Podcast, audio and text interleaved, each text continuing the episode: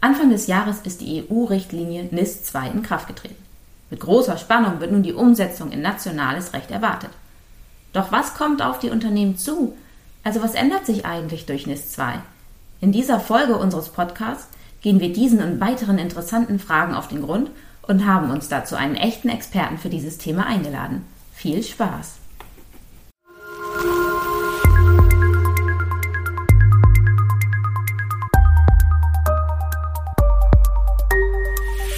ISMS Explain. Informationssicherheit einfach erklärt. Hallo und herzlich willkommen zu unserem Podcast ISMS Explain. Heute haben Alena und ich ein sehr aktuelles Thema für euch mitgebracht. Und zwar soll es heute bei uns um die NIS 2 gehen. Diese Richtlinie ist ja am 16.01. dieses Jahres in Kraft getreten und muss nun in nationales Recht umgesetzt werden. Und zwar innerhalb von 21 Monaten. Genau. Und da es ein sehr komplexes Thema ist, haben wir uns heute einen Experten eingeladen, den Professor Dr. Dennis Kenji Kipka, Rechtswissenschaftler und Professor für IT-Sicherheitsrecht. Hallo Dennis, magst du dich kurz vorstellen? Hallo, ja klar, gerne. Erstmal danke für die Einladung, hier heute dabei sein zu dürfen. Ja, wie du schon gesagt hattest, ich bin Professor für IT-Sicherheitsrecht. Das heißt, ich mache alles, was sich mit Cybersecurity, Recht und Regulierung befasst. Das mhm. heißt also, ich schaue also in erster Linie, welche Gesetze es gibt und wie Unternehmen diese umsetzen müssen im Bereich Cybersecurity. Mhm. Okay, cool. Das klingt ja sehr spannend. Und genau nach unserem Thema heute. Ähm, es geht ja heute um NIS 2. Jetzt einmal für unsere Hörer, die noch nie was davon gehört haben. Was ist das denn genau, NIS 2? Ja, also NIS steht ja für Netz- und Informationssicherheit und mhm. NIS meint eben die NIS-Richtlinien der Europäischen Union. Ja. Und wo es natürlich NIS 2 gibt, muss es irgendwo auch NIS 1 geben. Ähm, darüber reden wir jetzt natürlich nicht im Kern, aber es ist ganz gut, so ein bisschen die Hintergründe da auch zu kennen. Also NIS 1 ist 2016 ähm, durch die Europäische Union ähm, verabschiedet mhm. worden und befasst sich in erster Linie mit der Sicherheit oder der IT-Sicherheit von solchen Einrichtungen, mhm. die wir ganz gerne als kritische Infrastrukturen ähm, bezeichnen. Das sind mhm. der Europäischen Union sogenannte wesentliche Dienste. Ähm, es ist jetzt aber so, dass sich ja sehr, sehr viel geändert hat auch. Also seit 2016 sind ja mittlerweile sieben Jahre ähm, ja. ins Land gegangen. Ähm, die Vernetzung hat zugenommen, IoTisierung hat zugenommen, ähm, aber natürlich auch die Cybergefahren. Das, mhm. ist, das ist ganz klar. Welche genau Faktoren, ja, was genau beeinflusste das äh, NIS 1 zu NIS 2? Äh, verändert war, ja, oder wie kam ja, also, es zu NIS 2? Also es ist in erster Linie die Bedrohungslage, die sich geändert hat und da eben sehr, sehr viel Technologie eingesetzt wird, die wir früher so noch mhm. gar nicht kannten. Ähm, wir haben natürlich auch die Auswirkungen der Corona-Pandemie, manch einer nennt das ja auch ganz gern die Homeoffice-Pandemie. Wir haben den Russland-Ukraine-Krieg, ja. wir haben das ganze Thema digitale ähm, Lieferketten, was ja auch insbesondere in den USA mit SolarWinds ähm, hier nach, äh, nach Europa rüber geschwappt ist. Das heißt, wir haben genügend Gründe, ähm, warum man Cybersicherheit regulieren sollte. Und es ist eben so, dass wir auch festgestellt haben, es werden eben nicht nur kritische Infrastrukturen erfolgreich mhm. angegriffen, ähm, sondern es wird auch der Mittelstand erfolgreich angegriffen und es werden Privatpersonen, ähm, Behörden, staatliche Einrichtungen, also jeder ähm, kann theoretisch erfolgreich angegriffen werden. Und deswegen hat der ähm, europäische Gesetzgeber an der Stelle auch gesagt, nur die Regulierung von kritischen Infrastrukturen im Bereich der Cybersicherheit ist einfach nicht mehr ausreichend, okay. sondern wir müssen mehr in die Breite reingehen. Und das ist eben jetzt das, ähm, was mit NIS 2 letzten Endes auch bezweckt wird. Und äh, dann, was äh, ändert sich für Unternehmen, die früher nicht als kritisch eingestuft worden sind? Ja, welche Änderungen oder wichtigste Änderungen sind bei diesen Unternehmen ähm, passieren oder welche Beispiele gibt's hier? Ja, ja, also ähm, wie ich eben schon gesagt hatte, dass, dass der Anwendungsbereich ist ein ganz zentrales Kriterium bei diesem Gesetz und der wird ganz erheblich ausgedehnt. Und ähm, wir haben früher in erster Linie über versorgungsrelevante Infrastruktur gesprochen. Ähm, natürlich dieser Bereich wird etwas ausgedehnt, mhm. ähm, aber wir sprechen jetzt vor allen Dingen auch über Unternehmen, die eben für die Wertschöpfung wichtig sind.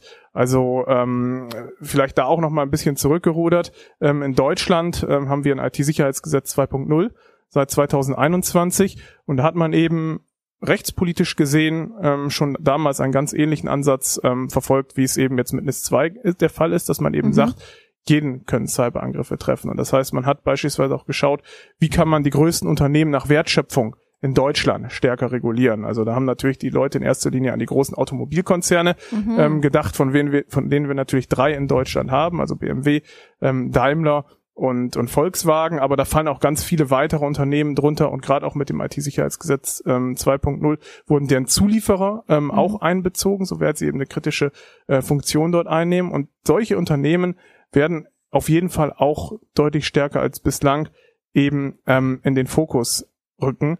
Und was jetzt die technisch-organisatorischen Anforderungen angeht, ähm, da ändert sich jetzt erst einmal gar nicht so viel im Vergleich zu NIS 1 und NIS 2. Also natürlich ähm, gibt es irgendwo Aufstufungen.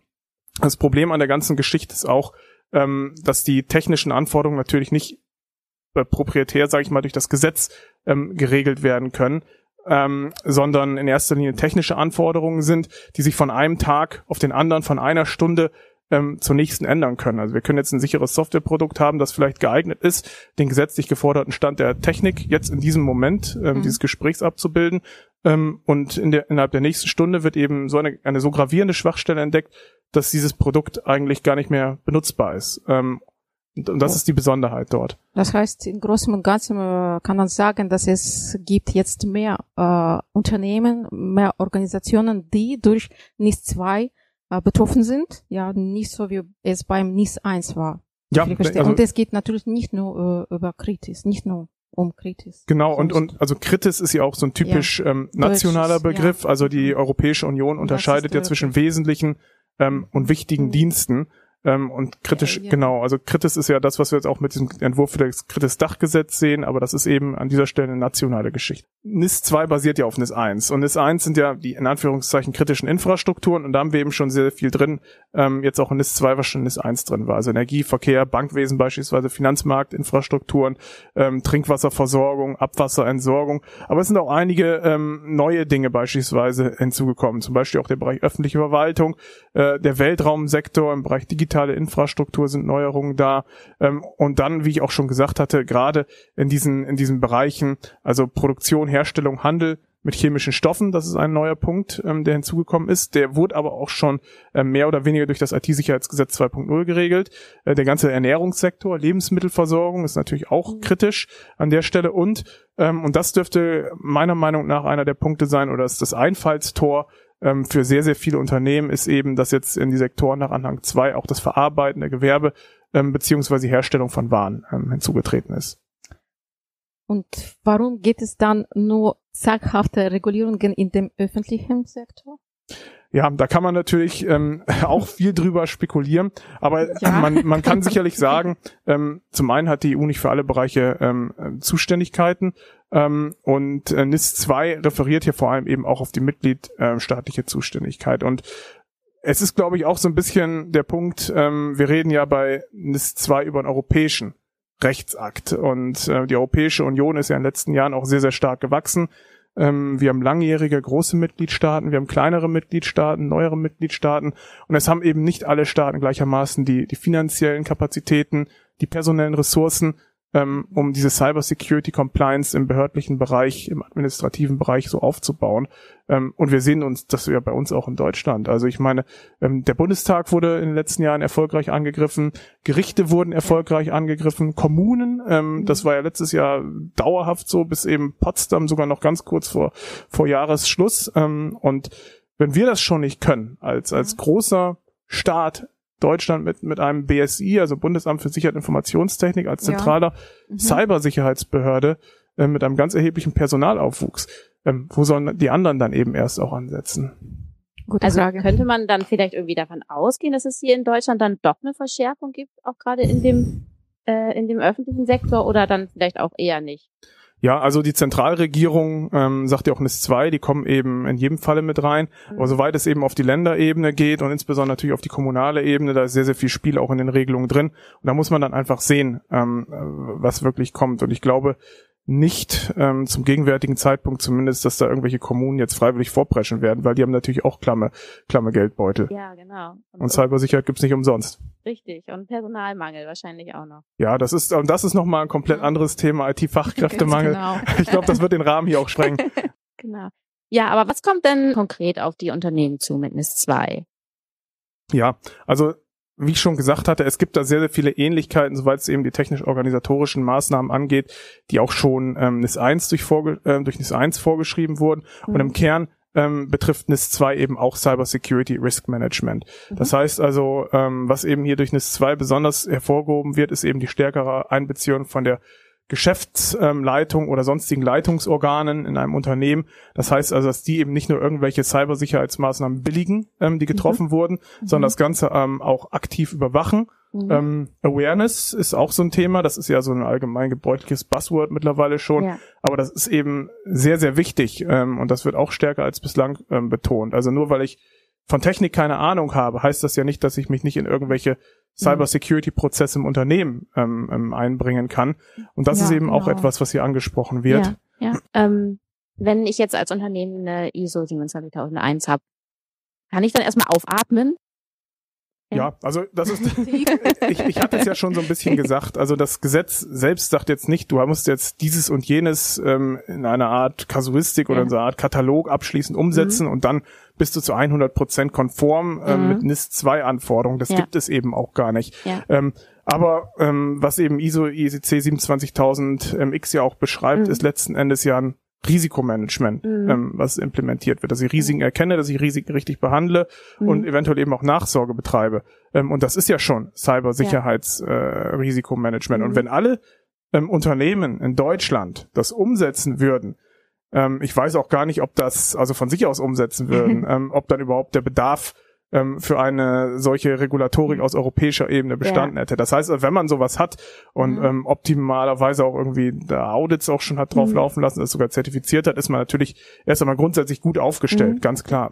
Okay, sehr gut. Ich glaube, da können einige ein bisschen aufatmen. Gute Nachricht.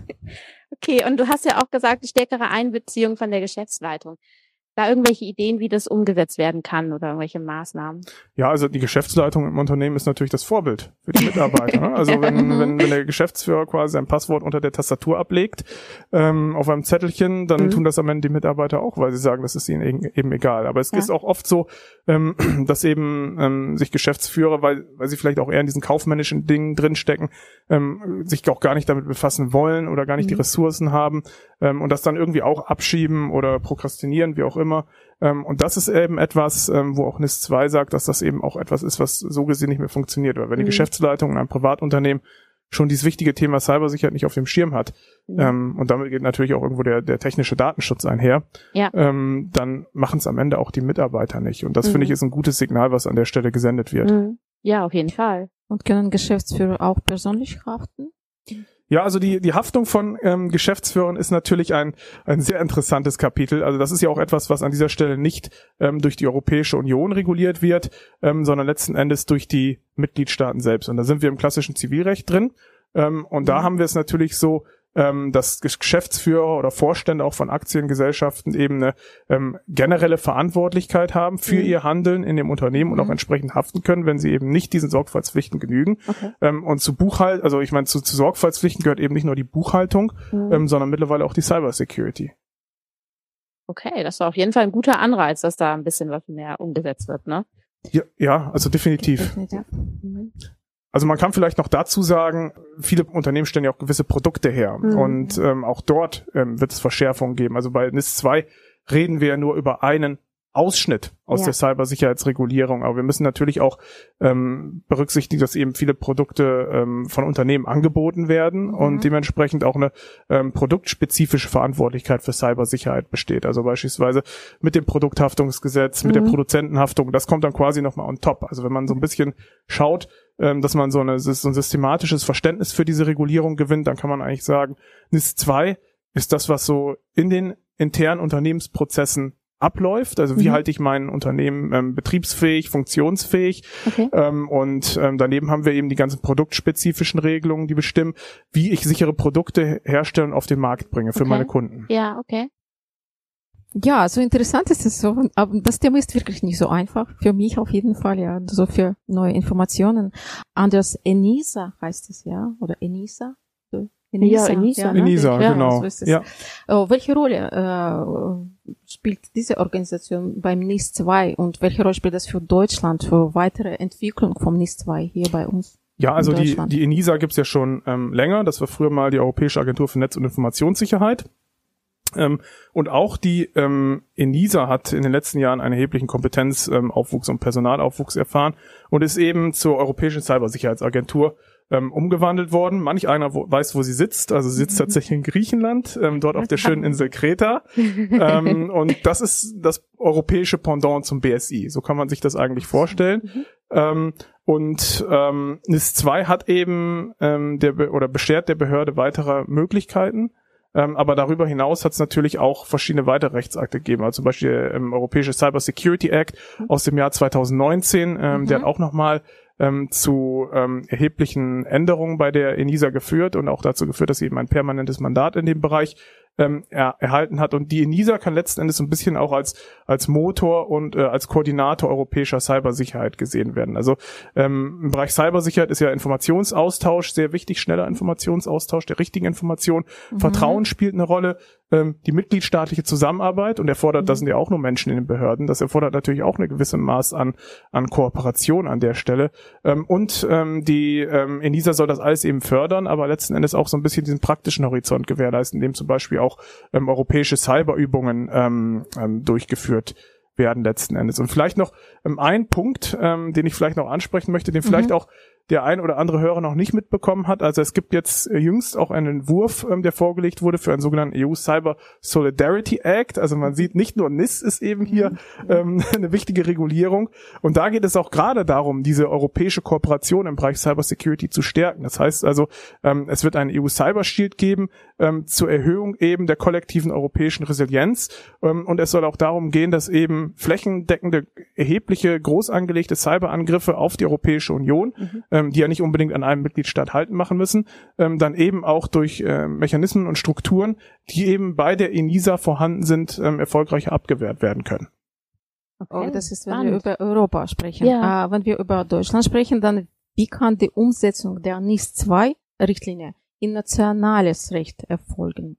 Also sie erfolgt bereits. Also das, äh, das also da müssen wir so ein bisschen vielleicht auch in europäische ähm, ja, Regulatorik einsteigen an der Stelle. Es gibt ja zwei Möglichkeiten für die Europäische Union, Rechtsetzung vorrangig zu betreiben. Also entweder eben ähm, durch Verordnungen oder durch Richtlinien. Und Verordnung ist sowas, hat jemand schon mal jemand von der DSGVO gehört. Ich glaube, mhm. jeder ja. ähm, hier in diesem virtuellen Raum hat das, glaube ich, schon mal ähm, ähm, gehört. Also das ist eine Verordnung und die gilt mhm. eben unmittelbar in allen Mitgliedstaaten, ähm, wohingegen NIS 2 eine Richtlinie ist. Das heißt, die muss grundsätzlich erstmal umgesetzt werden, damit sie eben ihre Rechtswirksamkeit, ihre Rechtskraft entfaltet. Und ähm, die Bundesregierung ist tatsächlich schon befasst damit, ähm, ein entsprechendes Umsetzungsgesetz ähm, für NIS 2 auf den Weg zu bringen. Ähm, und das soll auch relativ zügig vonstatten gehen. Also, äh, soweit ich jetzt jüngst gehört habe, ähm, soll sogar noch zum Jahresende äh, dieses Jahres ähm, oh, das, das Gesetzgebungsverfahren ähm, abgeschlossen sein. Und das ist natürlich noch weit äh, vor Ablauf ähm, der, der eigentlichen europäischen Umsetzungsfrist, die auch zu Beginn ja dieses mhm. Gesprächs ja schon ähm, ins Spiel gebracht hat. Ja, okay.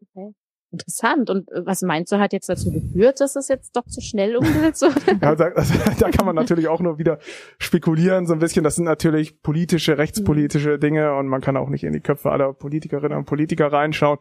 Ähm, aber ich glaube, das sind in erster Linie zwei Dinge. Also zum einen ähm, sieht man, das ist wichtig, das ist extrem mhm. wichtig, das Thema. Ähm, und Deutschland will da eben auch ähm, ein paar PS auf die Straße bringen, indem ja. sie jetzt sagen, ähm, wir nehmen uns des Themas regulatorisch an. Ähm, mhm. und zum anderen ist es auch so, also wir haben ja schon über das IT-Sicherheitsgesetz 2.0 aus 21 gesprochen.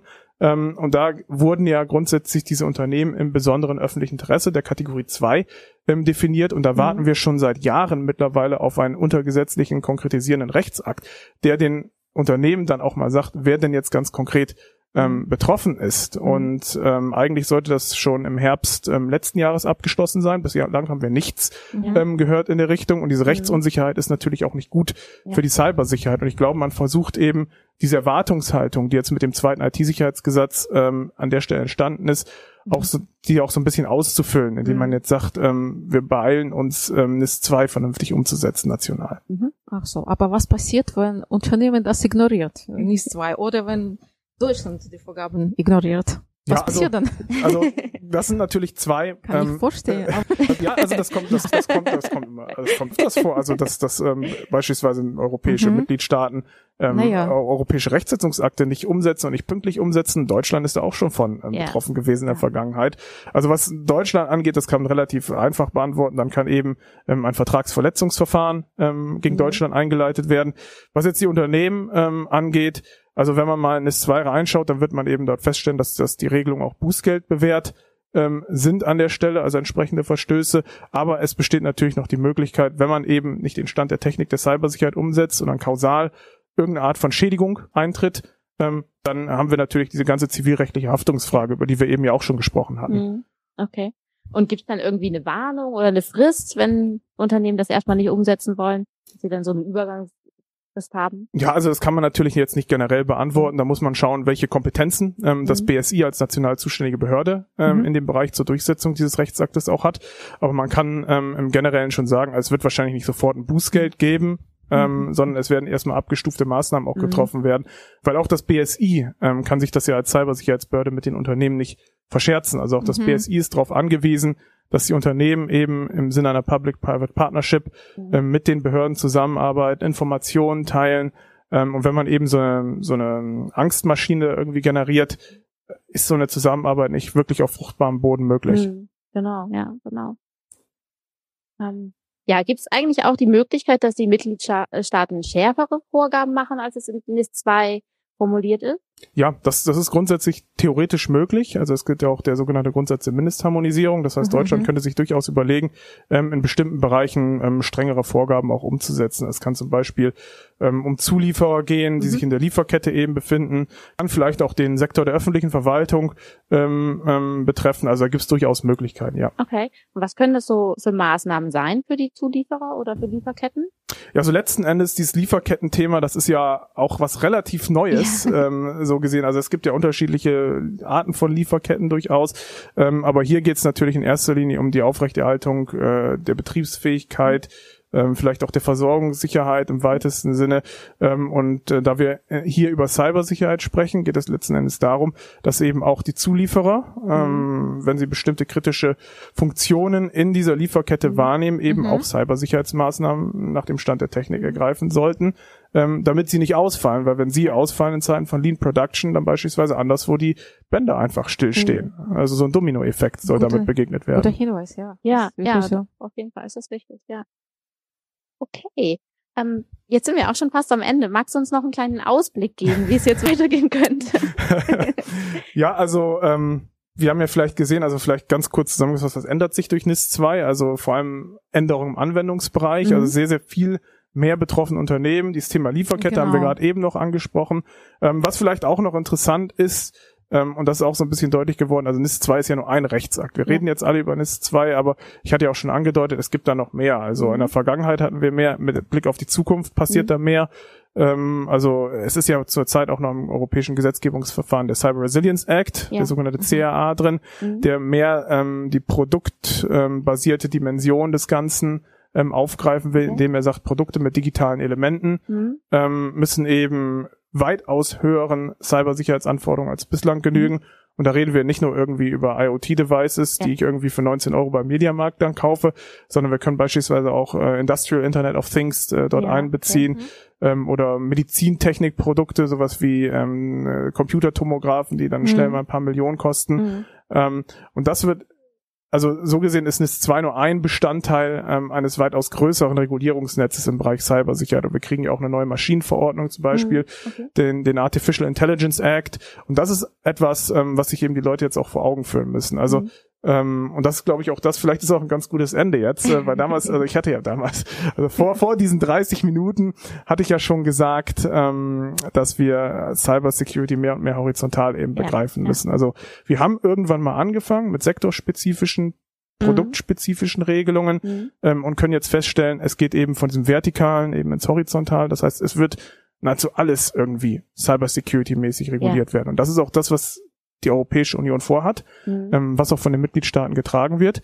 Ähm, und das wird dazu führen, dass das einen ganz erheblichen Impact haben wird. Also jetzt sind die Gesetze ja noch nicht wirklich da, Ja. aber ich denke so äh, 2025, also es gibt ja auch noch Umsetzungsfristen Mhm. dann für die Gesetze selbst, 2026, das werden so ganz erhebliche Cyber-Security-Jahre werden. Ja, und um okay. den Lesern vielleicht noch eine Empfehlung zu geben, also man sollte sich vielleicht schon jetzt damit beschäftigen, weil ich erinnere mich Ja. noch sehr gut an die Mhm. DSGVO 2018. Also da gab es ja auch eine Umsetzungsfrist von zwei Mhm. Jahren. Ja, genau. Ähm, ähm, und da sind dann 2018 alle ähm, losgerannt in Richtung Datenschutzbeauftragte, ähm, ähm, Consultants. Mhm. Und ich könnte mir vorstellen, ähm, dass wir für Cybersecurity in einigen wenigen Jahren ähm, vermutlich eine ganz ähnliche Erfahrung machen Mhm. werden. Werden Ja. wir sehen. Da kommt einiges auf uns zu, aber für uns ist ja nicht schnell. Genau. Ja, Arbeit gibt's immer genug. aber es ist auf jeden Fall auch ein spannendes Thema. Definitiv. Ja. Okay, dann sind wir auch schon am Ende. Vielen, vielen Dank. Das war wirklich total interessant. Ja. Das freut mich. Danke für die Einladung. Danke. Ja, sehr gerne. Und äh, ja, jederzeit wieder. Bis zum nächsten Mal. Bis zum, Bis nächsten, zum nächsten Mal. Mal. Und auch unseren Zuhörern vielen Dank. Und ja, wenn ihr jetzt noch Lob, Kritik und Feedback habt, dann schickt das gerne an podcast.isms-x-plane.de und bis zum nächsten Mal.